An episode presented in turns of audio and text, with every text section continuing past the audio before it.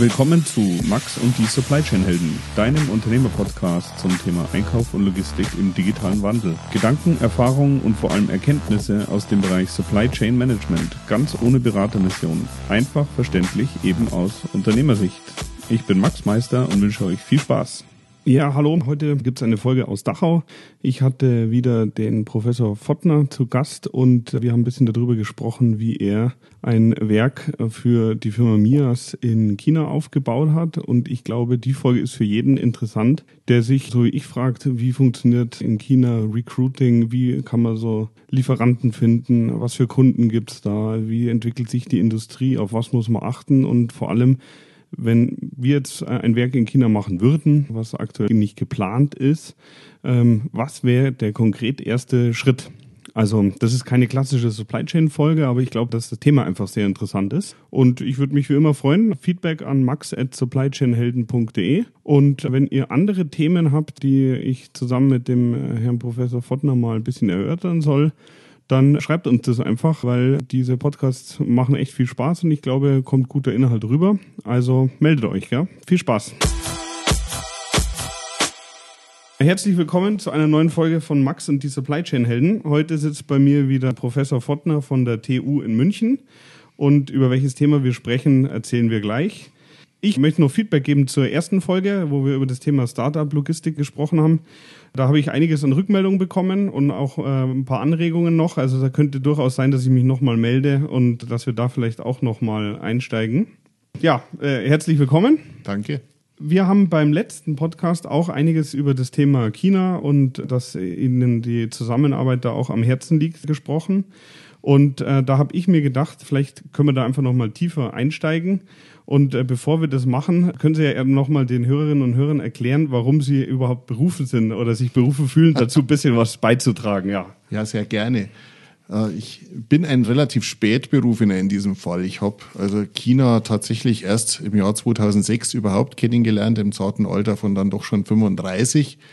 Aber der spannende Abschnitt, wo ich China richtig gut kennenlernen durfte, war dann im Jahr 2008, 2009, als ich für meinen damaligen Arbeitgeber, ich war Geschäftsführer der Mias Group, ein Werk und eine Vertriebsorganisation in China aufbauen sollte. Wir haben eigentlich immer schon gesehen, der Markt ist groß.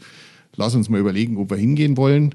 Und habe dann gemeinsam mit einem chinesischen Geschäftsführer, der am Anfang für uns die Produkte als Händler verkauft hat, aber immer schon geplant hatte, auch in unsere Organisation einzusteigen, haben wir dann gemeinsam dort ein, eine Organisation aufgebaut. Und ja, das hat mich tatsächlich bis zu dem Augenblick begleitet, wo ich dann die Professur übernommen habe. Ich war jedes zweite Monat ein bis zwei Wochen in China mhm. und durfte die guten und die schlechten Seiten Chinas gut kennenlernen.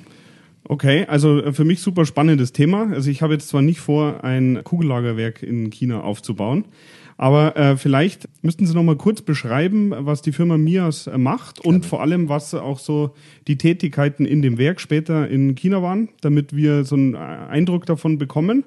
Und äh, dann würde ich gerne einfach mal das Projekt im Detail ein bisschen durchgehen, äh, wie sowas funktioniert. Also was hat gerne. die Mias gemacht? Also ganz grob überrissen, die Mias ist ein ganz klassischer damals familiengeführter Mittelständler, Maschinenbauunternehmen gewesen.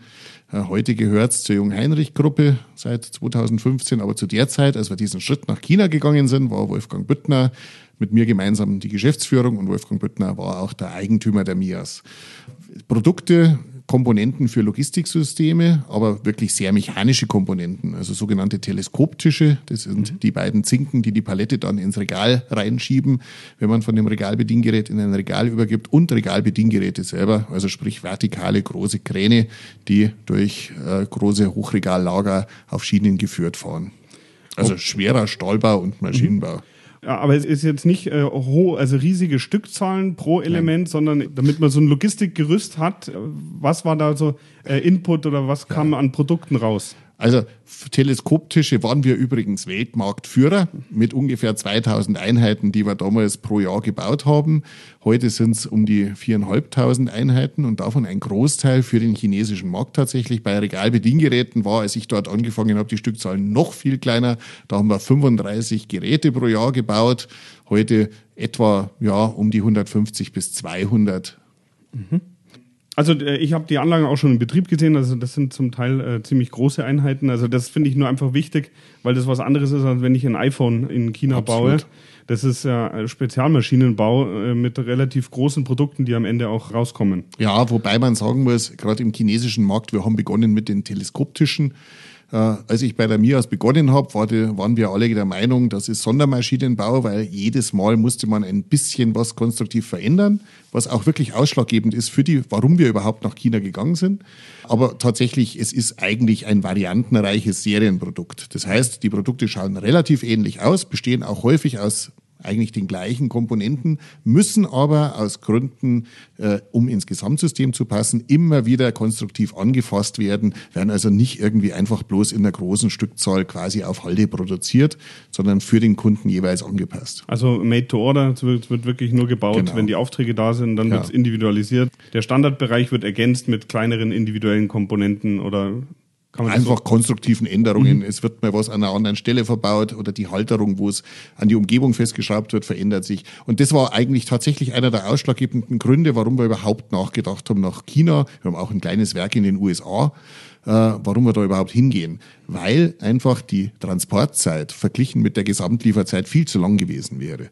Und wenn man gerade diese ja, für den Kunden engineerten Produkte schlagkräftig verkaufen möchte, auch kundenorientiert verkaufen möchte, muss man eine kurze Lieferzeit realisieren können, weil ansonsten der Kunde viel zu früh sein eigenes Design Freeze hat. Also das heißt, der eigentliche Grund für das Werk vor Ort war, Sie haben damals wahrscheinlich prognostiziert, dass der Markt dort sich entwickelt und dass die Produkte in der Region gebraucht werden. Das heißt, auch heute ist es noch so, dass die Absolut. Produkte schwerpunktmäßig auch in Asien dann äh, verbaut werden. Nicht nur schwerpunktmäßig, also. sondern zu 100 Prozent. Ah, okay. Also es war immer der Plan, in China das zu produzieren, was auch, ich sage jetzt mal in Asien, also sprich Korea, Japan und China verbaut wird mehrheitlich in China. Es war nie der Plan, dass das, was vorher in München produziert wird, wird heute auch noch in München produziert. Also es macht gar keinen Sinn, weil die Argumentation ja andersrum wieder falsch ist. Also wenn ich jetzt in China baue, hätte ich wieder viel zu lange Lieferzeiten für den europäischen Markt. Also man muss diese Produkte einfach relativ marktnah produzieren. Der einzig und große Auslöser, der uns in diesen Markt gebracht hat, war nicht etwa die Lohnkostenstruktur, sondern was für ein unglaublicher Markt dort vorherrscht. Mhm. Das verstehe ich, sage ich mal, vom, vom Grundsatz her, hört sich absolut logisch an. Wenn ich jetzt halt heute drüber nachdenke, Sie haben gesagt, Sie haben damals einen Händler oder einen Vertreter dort gehabt. Äh, wie hat der eigentliche Start funktioniert? Also als die Entscheidung gefallen ist, wir wollen ein Werk in China aufbauen, was waren die nächsten Schritte? Ich muss sogar ein bisschen anders anfangen und sagen, also dieser Händler hat irgendwann gesagt, hey, ihr habt coole Produkte, die würde ich gerne in China verkaufen und hat dann auch so ein paar davon immer wieder verkauft. Da haben wir sehr beschauliche Umsätze gemacht ein paar hunderttausend Euro im Jahr. Und wir haben aber dann gemeinsam mit ihm gesagt, Mensch, der Markt, der ist doch so groß, da muss doch was Besseres gehen. Und er hat von vornherein gesagt, ja, aber dazu müssten wir eine eigene Organisation in China haben. Das hat mehrere Gründe, nämlich zum einen eben die genannten Lieferzeiten, zum anderen aber auch ganz klar, dass China zu dem gewissen Grad einfach braucht, dass ein Gesicht in diesem Markt vorhanden ist. Und zwar nicht nur das vom Händler, sondern das Gesicht des Unternehmens im Markt vorhanden ist. Äh, als ich 2008 begonnen habe, hat der Wolfgang Büttner relativ zügig gesagt, wenn zwei Geschäftsführer hier tätig sind, ist es immer gut, wenn es Unterscheidungsmerkmale gibt in den Aufgabenbereichen. Lass uns doch uns regional unterscheiden. Europa machen wir gemeinsam, das ist groß genug. Er war der Kaufmann, ich der Ingenieur. Und dann hat er gesagt, ja, dann gibt's noch die Regionen USA und Asien. Ich mache USA und damit war klar, was ich mache. Mhm. Okay, ja, das ist eine klare Regelung. Und wie hat sich das dann entwickelt, als die Entscheidung gefallen ist? Wie war das, dass der Händler vor Ort, wie konnte der helfen? Weil ich stelle mir das einfach vor, wenn man niemanden hat, äh, wie fange ich sowas überhaupt an? Also das sehr schwer. Also ich war vorher tatsächlich nur zweimal in China und dort aber äh, noch zu einer Tätigkeit, als ich ein anderes Produkt selber verkauft habe, einfach bei Kundenbesuchen kannte also das Land überhaupt nicht. Und ich hatte das große Glück, Mittelständler sind relativ gut miteinander vernetzt. Den Mittelständler hören nur auf Mittelständler. Das ist eine eiserne Regel. Großkonzern ist böse. Also bin ich einfach mal ins Flugzeug gestiegen, habe mich dann von unserem Händler in Shanghai vom Flughafen abholen lassen und wir haben zum einen einfach mal ein bisschen China kennengelernt. Damit meine ich jetzt einzig und allein nur den Großraum Shanghai. Er hat mir mal gezeigt, wie so seine Kunden ausschauen. Das waren ein paar Automotive Companies, das waren Logistik, Systemintegratoren und auch gemischt andere Firmen, die einfach viel Fahrertechnik gebraucht gebraucht haben und auch solche Komponenten immer mal eingesetzt haben. Ja, und dann habe ich aber geguckt, wen kenne ich denn aus meinem Netzwerk. Dann gibt's ja so Einheiten wie die Außenhandelskammer, also die AHKs, die überall angesiedelt sind. Äh, es gibt die äh, Unternehmerverbände, es gibt wirklich jede Menge Leute, die man mal ansprechen kann. Und tatsächlich war es eigentlich recht schnell so, dass wir gesagt haben, wir wollen hier eine eigene Geschäftseinheit. Dann braucht man in China eine Business License, die muss man beantragen. Da hat uns damals die AHK unterstützt.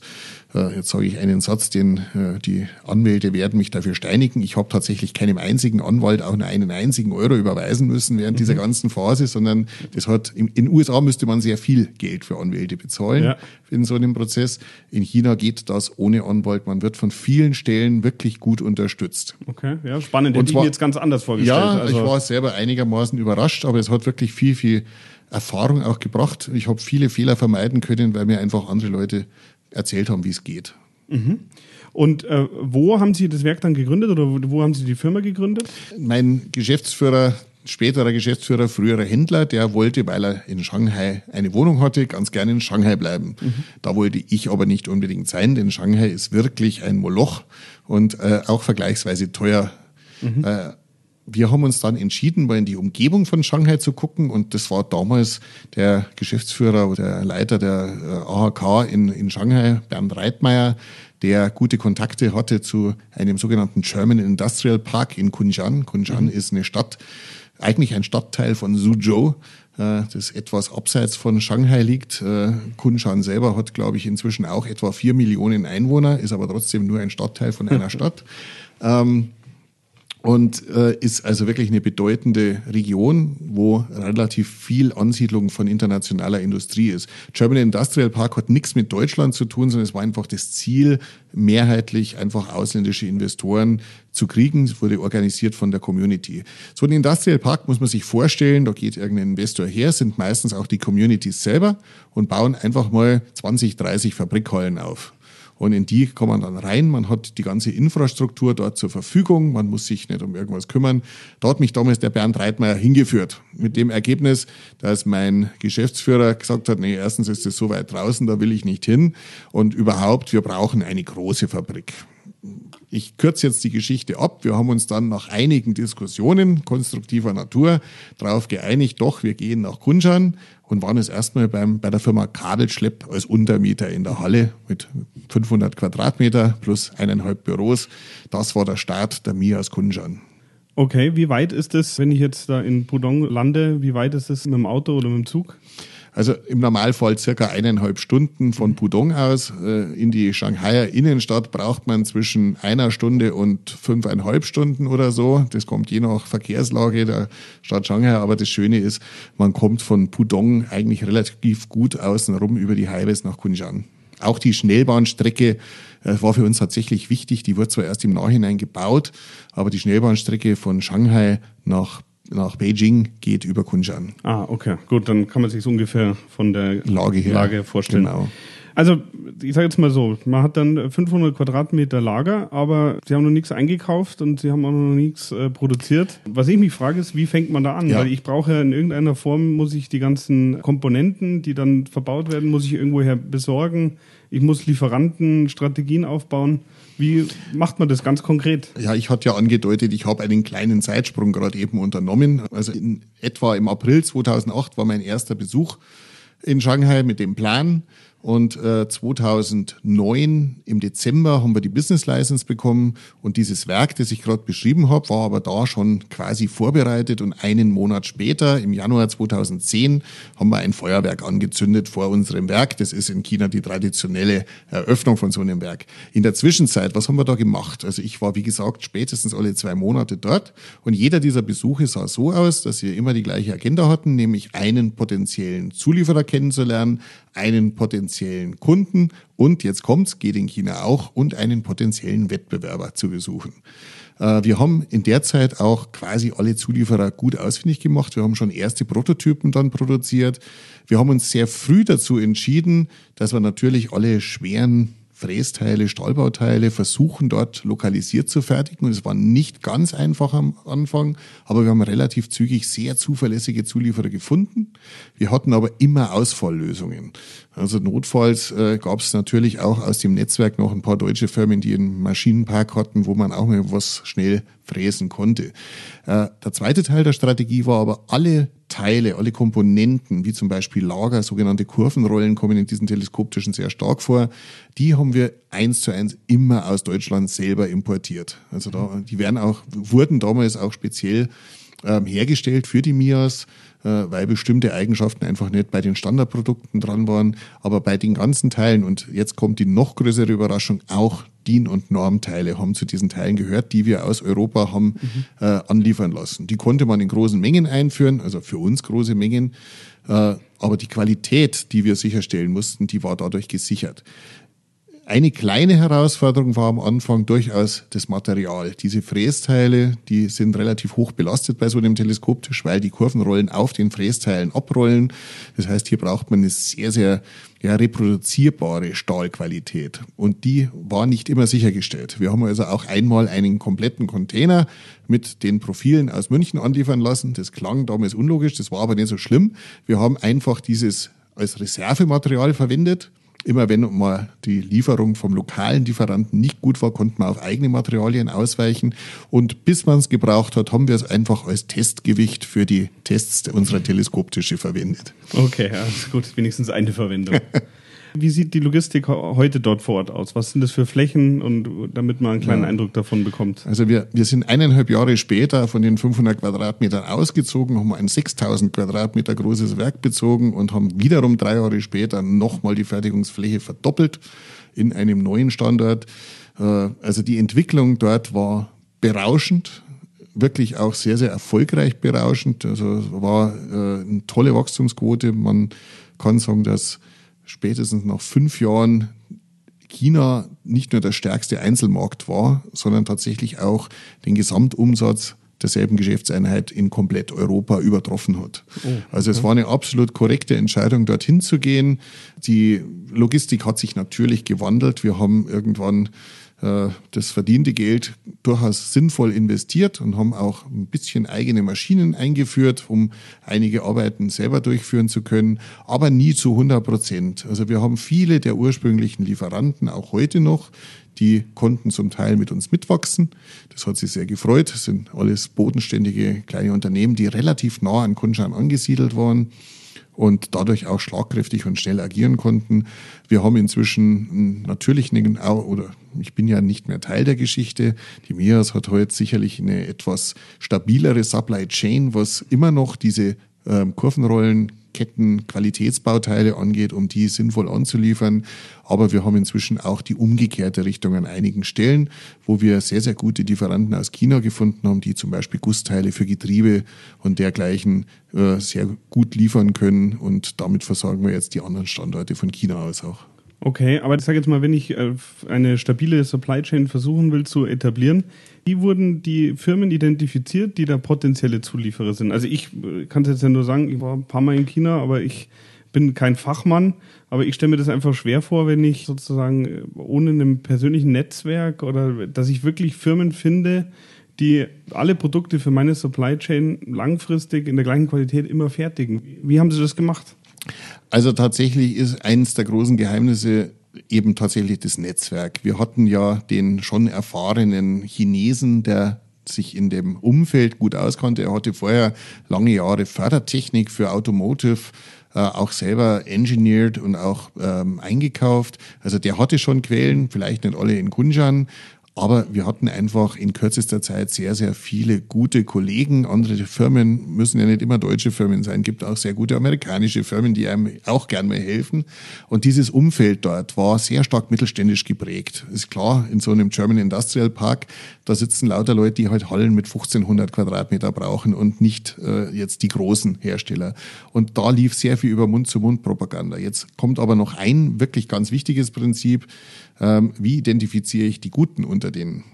Und was ein Riesenvorteil in China war, war, ähm, man hat schon ein gewisses Risiko, man hat monatelang sehr gute Qualität bekommen und dann kam plötzlich irgendwas, da hat kein einziges Maß mehr gestimmt. Mhm. Einfach weil der Bearbeiter zum Beispiel gewechselt hat. Das kann mal vorkommen. Aber im Gegensatz zur europäischen Zulieferwirtschaft, wo man dann in eine größere Diskussionsrunde kommt, war es jetzt wirklich mein Fehler und sind die Löcher auch wirklich an der falschen Stelle, war es in China ein sehr einfaches Prozedere. Da haben wir am Eingang nachgeguckt, stimmt alles, also grob gemessen. Und wenn irgendetwas nicht gestimmt hat, dann hat man gesagt, nimm deinen LKW, fahr zurück, heute Nachmittag um 16 Uhr bringst du bitte die richtigen Waren. Mhm. Und es gab kein einziges Mal eine Diskussion. Das ist ein bisschen ein kultureller Vorteil. Wenn man einen Fehler erkennt in China, äh, dann verliert derjenige, der den Fehler gemacht hat, das erstmal das Gesicht. Der gewinnt zwar relativ zügig wieder sein Gesicht, aber nur dadurch, dass er den Fehler proaktiv behebt. Es gibt sehr wenig Diskussionen. Mhm. Okay, und ich sage jetzt mal, äh, die kulturellen Unterschiede, also jetzt haben Sie ein Beispiel erwähnt. Was waren da die Hauptlearnings? Auf was muss man achten? Was ist wichtig? Was ist anders?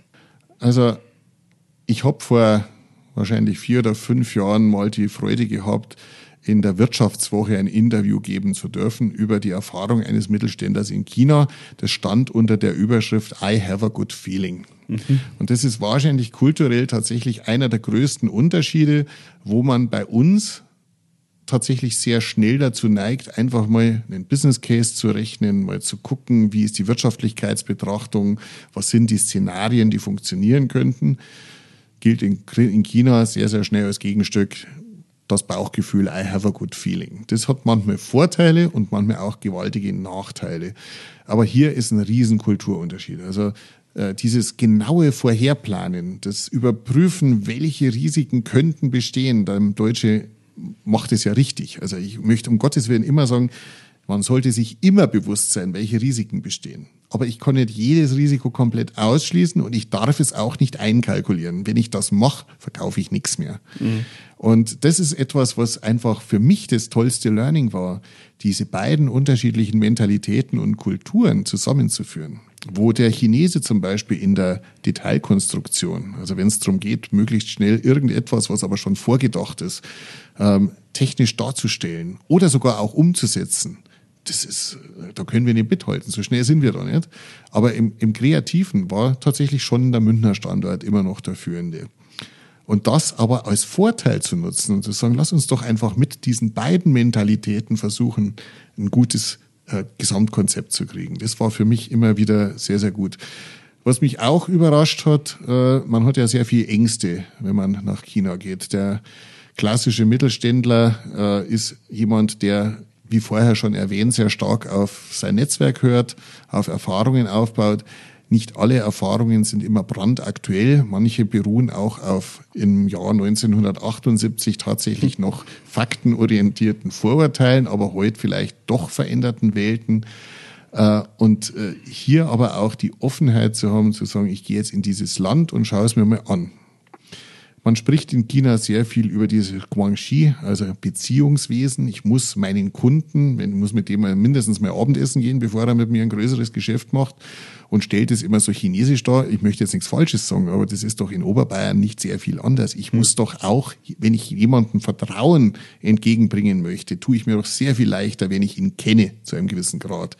Und dieses, dieser Beziehungsaufbau, der ist sehr, sehr wichtig in China. Und das finde ich was sehr Gutes. Man hat oft den Eindruck, dass man in China mehr Angst davor haben muss, beschissen zu werden. Und da muss ich sagen, meine Erfahrung war das Gegenteil. Warum? Weil tatsächlich eigentlich der Moralbegriff in China, auch im Geschäftsumfeld, eben allein wegen dieses Beziehungswesens sehr, sehr weit oben steht wenn man irgendetwas falsch macht, und es kann auch moralisch falsch sein, verliert man sehr schnell sein Gesicht. Und deshalb wird sich, ja, jeder wird versuchen, sich Vorteile zu erwirken, aber nicht in dem Sinn, dass er den anderen über den Tisch ziehen will, sondern eigentlich nur, dass er sagt, ich versuche halt mein Bestes. Das sind oft irrsinnige Verhandlungen, aber meiner Meinung nach ist der Moralbegriff und damit die Möglichkeit, eine Vertrauensbasis zu haben, in China absolut gleichwertig mit dem, was man hier hat. Okay, also das wäre jetzt halt auch äh, von mir eine Sorge gewesen, aber es ist ja auch umso schöner, wenn man da von positiven Beispielen berichten kann. Was mich jetzt noch interessieren würde, ist, Wie viele Mitarbeiter sind es heute vor Ort? Wahrscheinlich heute so sind es um die 100. Um die 100. Also es ist relativ wenig für das, was dort produziert ja. wird, weil wir eben keinerlei Engineering oder, oder stimmt auch nicht. Engineering machen wir vor Ort, aber die Kundenanpassung, nicht, mhm. das, nicht die Basisentwicklung. Okay. Äh, wie funktioniert Recruiting? Also ich sage jetzt mal, wir wissen jetzt, wenn wir in Dachau hier Kolleginnen und Kollegen brauchen, schon ungefähr, was wir machen. Ja. Aber äh, wie, wie sieht denn sowas äh, in China aus? Also es ist tatsächlich ein relativ ja, schwieriger Prozess. Übrigens vielleicht nochmal da auch zurück. Das war ein Grund, warum wir nach Kunshan gegangen sind. Mhm. Äh, Kunshan hat zwei Vorteile. Erstens, es ist doch kleiner als Shanghai. Zweitens, es hat so eine Art Universität. Es gibt ja kein duales Ausbildungssystem für Facharbeiter in China, jedenfalls nicht im Stil, wie es bei uns ist. Das heißt, ähnlich wie in Amerika, gute Facharbeiter kommen von einer Art von Universität. Also die haben so eine teiluniversitäre Ausbildung. Äh, die merkt, bekommt man oft übers Hörensagen. Äh, in Shanghai werden die natürlich an der Tür abgeholt und abgesaugt von irgendwelchen Großunternehmen. Kunshan hatte da einen großen Vorteil. Kunshan hat nämlich zwei Hälften, die werden von dem Highway geteilt. Auf einer Seite vom Highway sind die ganzen amerikanischen und westlichen Firmen und auf der anderen Seite vom Highway sind die ganzen taiwanesischen Firmen. Der German Industrial Park hatte aber den großen Charme, dass er auf der Seite der taiwanesischen Firmen lustigerweise war. Und das war für uns ein großer Vorteil. Die Reputation deutscher Arbeitgeber ist extrem gut in China. Also die sind sehr beliebt, weil sie tatsächlich relativ ähm, gut Stabilität bieten, weil sich die Mitarbeiter, wenig überraschend, ähnlich wie bei uns, gerne mit dem Unternehmen auch identifizieren wollen. Und da kommt dann der zweite Satz. Äh, bei der Frage Recruiting kommt auch immer die Frage nach der Fluktuation, weil in China ist es schon so, da gibt es ja einen Chinese New Year und um Chinese New Year werden die Boni ausbezahlt und auch jeder Facharbeiter bekommt sowas wie einen Bonus. Mhm. Und es ist sehr häufig so, du teilst dann kurz vor Chinese New Year den Bonus aus und der Mitarbeiter kommt dann anschließend gar nicht mehr erst wieder, weil er nämlich beim Nachbarn irgendwie in halben Jahren mehr bekommt. Das stimmt nur eingeschränkt. Also ähnlich wie äh, was funktioniert bei uns.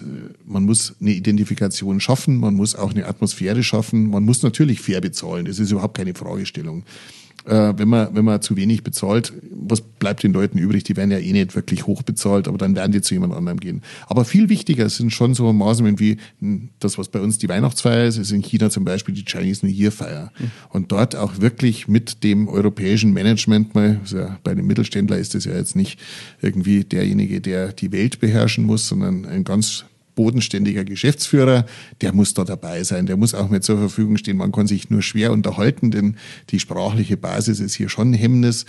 Aber der muss einfach Präsenz zeigen, der muss auch mit da sein und zeigen, dass er fürs Unternehmen und seine chinesische Tochterfirma steht. Dann äh, auch mal zwischendrin Barbecue oder äh, ihnen auch die Möglichkeit geben, bevor man zu viele Mitarbeiter hat, ist in China sehr bewusst Überstundenmöglichkeiten, weil man damit einfach hinzuverdienen kann. Mhm. Das ist den Mitarbeitern wichtig. Wichtig. Mhm. Und da einfach eine ausgewogene Basis zu schaffen, die nicht irgendwie auspressen. Mensch, bei aller Liebe, wir, wir werden in China keine Produktivität bei Mitarbeitern finden, wie wir das bei uns haben. Mhm. Aber dafür kosten die ja sehr viel weniger. Mhm. Und das muss man einmal, also ich habe immer etwas suffisant gesagt, wenn man eine Chinese New Year Feier hat und dort äh, große Mengen chinesischen Schnaps trinken muss. Das ist also kein besonders riskantes Manöver, denn der durchschnittliche chinesische Mitarbeiter, der MIAS, hat ungefähr mein halbes Gewicht. Also hatte ich von vornherein da große Vorteile. Vorteile. Ja. Und, äh, aber man muss das auch sagen, der Chine chinesische Mitarbeiter sind halt einfach tatsächlich vom Körperbau her etwas äh, filigraner, als das mhm. der Europäer ist. Ich brauche tatsächlich mehr Mitarbeiter an vielen Stellen. Aber das heißt, ein bisschen Produktivitätseinschränkung kann man aber wirklich gut organisieren. Mhm. Okay. Das heißt, die Fluktuation, in wie viel Prozent kann man sowas äh, sich vorstellen? Kann ich tatsächlich gut beantworten. Wir hatten die ersten drei Jahre 0 Prozent Fluktuation. Also mhm, wir, wobei wir mit relativ wenigen Mitarbeitern, wie Sie sich vorstellen können, begonnen haben. Wir haben, ich glaube, im ersten Jahr haben wir die Chinese New Year Feier an einem Tisch gefeiert. Da waren wir neun Leute gesessen. War sehr, sehr schön und hat viel Spaß gemacht. Äh, nach einem Jahr waren wir 30. Mhm.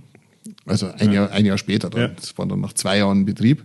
Äh, dann waren wir auch schon am zweiten Standort und dann ging es natürlich schon relativ zügig. Wir haben dann immer wieder, wie ich gerade gesagt habe, auch mit Hilfe von Überstunden versucht, mal nicht immer kontinuierlich zu wachsen, sondern ja. immer wieder mal auch so eine Konsolidierungsstufe dazwischen zu machen, wo auch dadurch, dass die Mitarbeiter erfahrener wurden, dass sie auch länger mitarbeiten wollten, einfach mit dem gleichen Mitarbeiterstamm das Wachstum abzudecken war.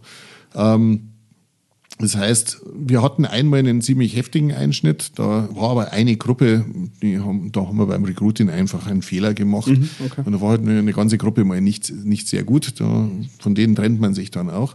Wobei man da aufpassen muss, also das Arbeitsschutzrecht in China ist definitiv nicht wie in Amerika, sondern wie in Deutschland. Mhm. Also man ja, muss da schon. Erwartet man auch nicht, gell? Ja, man muss schon, ja, und, und Gott sei Dank, denn wie gesagt, das Lohnniveau ist niedrig.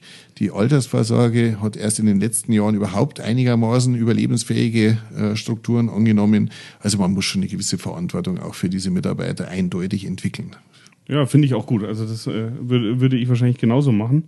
Ähm, bevor wir vielleicht äh, das Ganze nochmal versuchen, ein bisschen zusammenzufassen, würde mich jetzt halt noch interessieren, wenn der Markt sich dort so gut entwickelt für logistische Systeme allgemein, was waren denn da die Haupt- oder was sind die Hauptkunden äh, von, von MIAS oder von, mhm. für ähnliche Produkte in Asien? Also die MIAS war ein klassischer Zulieferer zu Unternehmen, die ganze Logistiksysteme dann liefern, also sogenannten Systemintegratoren. In Deutschland gibt's recht bekannt die Thematik, früher mal Mannesmann, äh, die solche Systeme liefert. In unserem Umfeld der Logistik gibt's inzwischen da eine ganze Menge, Swisslog und äh, was es alles gibt. Das waren unsere ersten Kunden. Also es war relativ zügig, dass wir Natürlich, logischerweise, unsere europäischen Kunden waren heilfroh, als wir nach China gingen, denn sie hatten Standorte in China und konnten dann in China unsere Produkte auch eins zu eins kaufen, mussten keine, keine Import mehr machen. Wunderbar. Aber schon nach eineinhalb, zwei Jahren haben wir unglaublich stark Kunden gehabt von chinesischen Systemintegratoren. Und die Erklärung ist relativ einfach. Diese Teleskoptische schauen einfach aus, aber wenn er kaputt ist, geht das ganze System nicht. Mhm. Also es war tatsächlich für die sehr werthaltig zu sagen, ich setze einen hochqualitativen Artikel da ein. Also tatsächlich der Brandname Mias und durchaus mit dem Zusatz Made in Germany. In unserem Fall war es dann nicht Made in Germany, Made in Germany, but produced in China. Mhm. Das war durchaus akzeptiert, aber es war immer noch deutsche Technologie, die hier eingebaut wird, ist nach wie vor von der Reputation her sehr, sehr wichtig. So, aber der Markt an sich hat in China natürlich auch enorm zugenommen. Warum? China hatte relativ lang, eigentlich bis in die 2010, 2012er Zeit, eine immer sehr regionale Versorgung mit Artikeln. Also sprich, wenn man dort in den Supermarkt gegangen ist, dann waren selbst so Artikel wie Shampoo und Seife oft aus äh, dem näheren Umfeld. Das mhm. heißt also, das, was wir hier so äh, wertschätzen, dass wir eigentlich, egal wo wir uns in Europa gerade aufhalten, wir können jederzeit das gleiche Shampoo und das gleiche Duschdas und die gleiche, naja, die Milch nicht, aber alles andere eigentlich kaufen. Das war noch nicht so ausgeprägt. Mhm. Jetzt kamen aber die Metros und Tescos dieser Welt und haben auch dort relativ zügig ihre Filialen eröffnet. Und das hat tatsächlich den Bedarf der chinesischen Bevölkerung, die ja beachtlich an durchaus Wohlstand auch zunimmt. Also die Mittelständler, nicht von den Unternehmen, sondern die mittelständischen Konsumenten, die einfach die Mittelklasse der Bevölkerung darstellen, haben enorm zugenommen. Und die sehen natürlich, wie so das westliche Verhalten ist und wollen auch Marken kaufen. Dazu war aber eigentlich noch gar keine Infrastruktur zur Versorgung gegeben. Und das hat gerade in den letzten, ja, wahrscheinlich inzwischen etwa zehn Jahren schon enorm viel Investitionen in Logistiksysteme bedeutet. Äh, das heißt, nur damit ich es richtig verstehe, weil ich sozusagen zum Beispiel die Milch äh, an einem Punkt produziert habe und ich sie dann mit guter Logistik über große Regionen verteilen musste. Deswegen wurde in Logistik investiert. Äh, nicht nur eins an einem Ort produziert, sondern ich habe internationale Marken, die ich jetzt aber flächenmäßig verteile. Also mhm. ich habe jetzt eigentlich viele Quellen für viele Ziele. Das heißt, ich brauche dazwischen eine Infrastruktur, wo ich quasi die Verteilzentren habe. Mhm. Also ein Edeka hat ja bei uns auch hier äh, riesige Verteilzentren. Eins davon ist in Landsberg. Äh, wenn man die mal sieht, ist beachtlich. Sowas gab es einfach vorher noch nicht so stark in China, weil man sich gar nicht so viel mit diesen Brands beschäftigt hat. Das wurde ihnen quasi von uns beigebracht. Äh, aber man kann es auch verallgemeinern. Auch die Industrie hat einfach eine ganz andere Logistik inzwischen, als das noch vor ein paar Jahren der Fall war. Und äh, ja, dann darf man eins nicht vergessen. Äh, die Lohnkosten nehmen in China schon deutlich mehr zu, als das bei uns ist. Da hat mich einmal gefragt, Mensch, du gehst nach China, da ist doch Lohnkostenexplosion, da musst du doch nach Bangladesch gehen. Also ja, ich bin ja kein Nomade, der jetzt hier von Billiglohnland zu Billiglohnland geht. Im Gegenteil, ich möchte marktnah sein. Je höher die Lohnkosten, das ist jetzt ein bisschen doof der Satz, aber er stimmt halt einfach, je höher die Lohnkosten, desto größer ist der Markt für automatisierte Technik. Mhm. Und das heißt, eigentlich waren die Lohnkostensteigerungen durchaus für uns eher was Positives als was Negatives, auch wenn unsere eigenen Lohnkosten gestiegen sind. Und man kann ja in China sagen, die Inflation ist hoch aber und auch die Lohnkostensteigerung, aber die Wachstumsrate, selbst wenn es jetzt bei 6,5 oder 7 Prozent liegt, wenn man sich diesen riesigen Markt mal anschaut und die Stelle, wo er inzwischen auch ist, dann sind diese Prozentzahlen immer noch gewaltig. Mhm. Ja, also kann ich absolut nachvollziehen. Wir haben jetzt ein grobes Bild, wie man sowas aufbaut. Was mich eigentlich jetzt zum Abschluss interessieren würde, also vielleicht bin ich zu spät auf den Trichter gekommen, aber vielleicht sagen wir mal, ich möchte ein äh, kleines Spezialkugellagerwerk in China aufbauen und ich habe diesen einen ersten Ansprechpartner nicht. Bei wem soll ich anrufen? Jetzt könnte ich ein bisschen Werbung machen.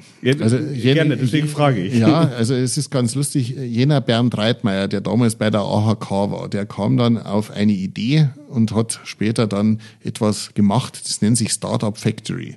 Startup Factory sitzt in Kunshan, war unser Nachbar in Kunshan und hatte wirklich den Gedankengang zu sagen, wenn jetzt kleine, wirklich kleine Unternehmen aus Deutschland oder wo auch immer sich in China ansiedeln wollen, dann helfe ich denen, indem ich ihnen quasi als Inkubator diene. Die können als erstmal hier in eine Halle, das ist meistens geplant für das erste Jahr oder eineinhalb.